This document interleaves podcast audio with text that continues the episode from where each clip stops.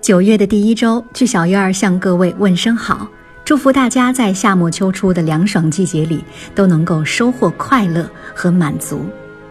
今天的古典下午茶，向大家推荐一首和最近的好天气特别搭的经典曲目。格里格的《培尔金特组曲》是很多人的古典音乐启蒙曲。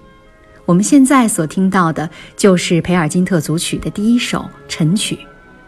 一八七四年，格里格应邀为易卜生的诗句《培尔金特》创作配乐。晨曲呢，原为诗句第四幕第五场的前奏曲。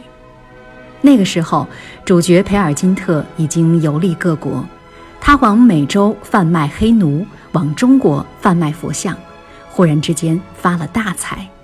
有一天，在摩洛哥，那是一个美好的清晨，他开始反省自己的人生。这段晨曲大概是这个纨绔子弟在有了钱、有了信心之后，突然看见了自然之美。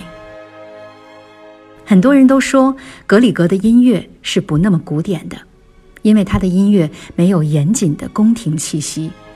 可是最动人的，恰恰是不古典的部分，因为那是来自挪威民间音乐的质朴、浪漫和灵气。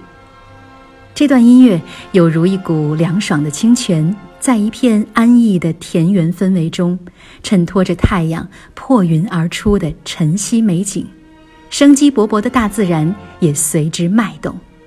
一起来欣赏吧。